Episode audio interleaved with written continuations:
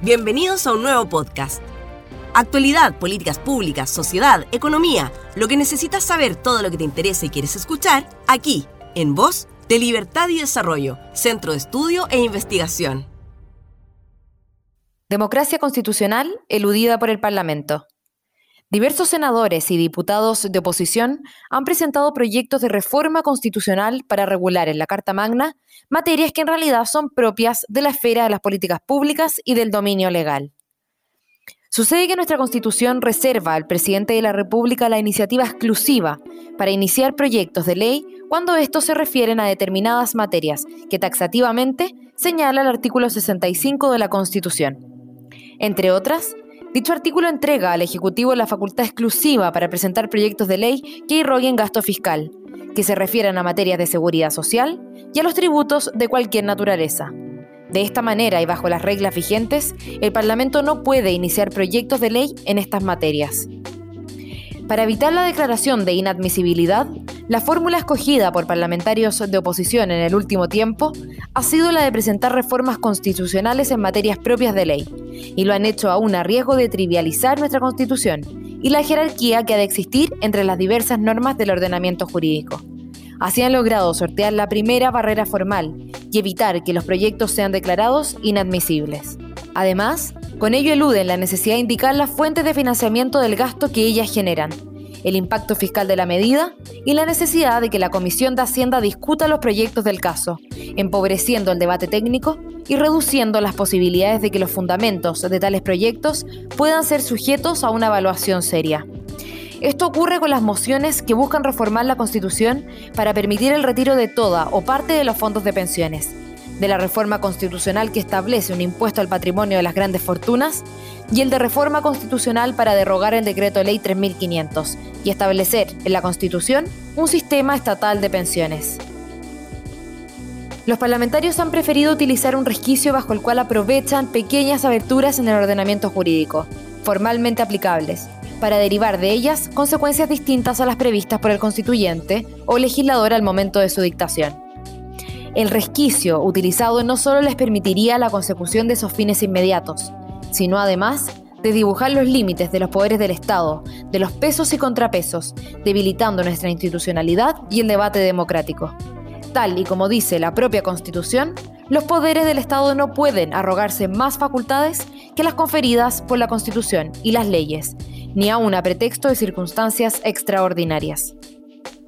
El uso de resquicios constitucionales conlleva, además, otra consecuencia indeseada, cual es la de utilizar la Constitución para discutir cuestiones de política ordinaria, que no son, ni por nuestra tradición constitucional, ni por naturaleza, propias de la Carta Fundamental.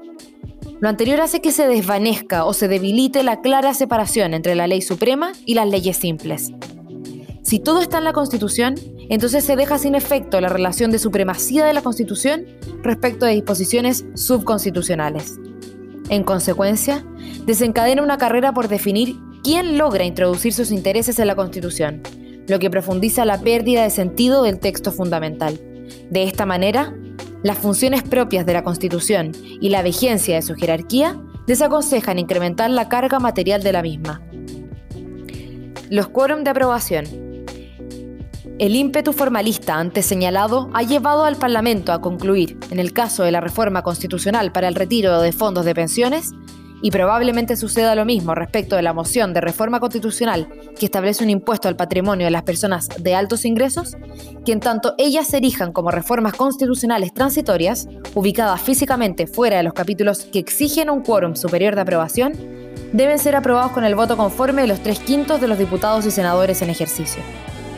A nuestro juicio, estas reformas alteran sustancialmente derechos fundamentales consagrados en la Carta Magna.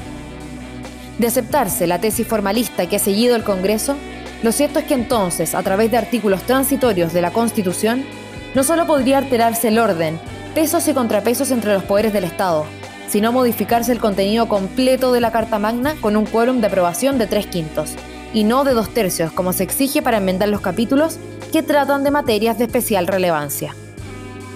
El hecho que circunstancialmente se consiga aprobar la reforma constitucional sobre el retiro de los fondos de pensiones por dos tercios no soluciona el fondo del problema, derivado de la cuestionable calificación que las mesas de las corporaciones den o puedan dar a estas reformas constitucionales en términos del quórum de aprobación. Malas políticas públicas. Las llamadas reformas constitucionales o resquicios que más bien abordan materias propias de las políticas públicas y del dominio legal resultan además en malas políticas públicas. Suficiente se ha dicho sobre las graves falencias del proyecto que permite retirar todo o parte de los fondos de pensiones. En el caso del proyecto de reforma constitucional para derogar el decreto ley 3500 e instalar un sistema solidario de pensiones, lo que se pretende es cambiar el paradigma de nuestro sistema previsional pasando a un sistema mixto con base en la capitalización individual a uno de reparto. Ello supone un enorme gasto fiscal, extracción de fondos a los cotizantes, reducción de rentabilidad de las pensiones y daño al mercado laboral formal. En suma, se trata de un proyecto mal concebido y orientado, que en nada contribuye a mejorar las pensiones.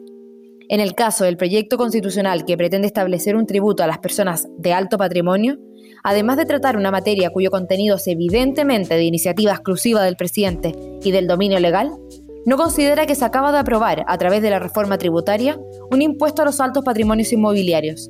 Ni menos analiza el impacto que el establecimiento de un impuesto ineficiente de esta índole puede tener en términos de los incentivos para reactivar la economía nacional en un momento que ese objetivo es prioritario. Reflexiones finales. La instauración de un sistema previsional de reparto, el impuesto a los super ricos y la autorización de retiros de fondos previsionales, entre otras, son todas iniciativas presentadas formalmente como reformas constitucionales solo con el afán de sortear la norma sobre iniciativa exclusiva del presidente de la República. Dique fundamental contra potenciales populismos parlamentarios y fruto de una dilatada tradición constitucional.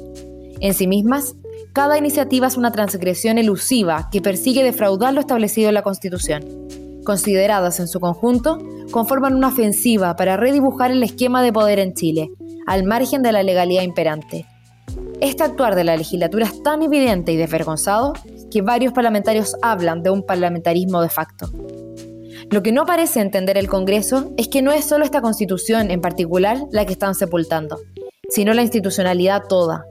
En efecto, las normas no son opresión institucionalizada, como si de su eliminación si siguiera una utópica emancipación, sino una condición que posibilita un coexistir pacífico, colaborativo, deliberativo y plural.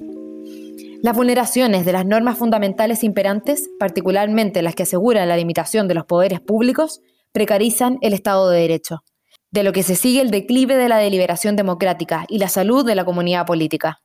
Esto genera además una profunda deslegitimación de la praxis política, de las normas y de la institucionalidad en general. Así las cosas, resulta lo menos paradójico que el Congreso, el órgano central en todo régimen democrático, sea quien más ha contribuido a su decadencia.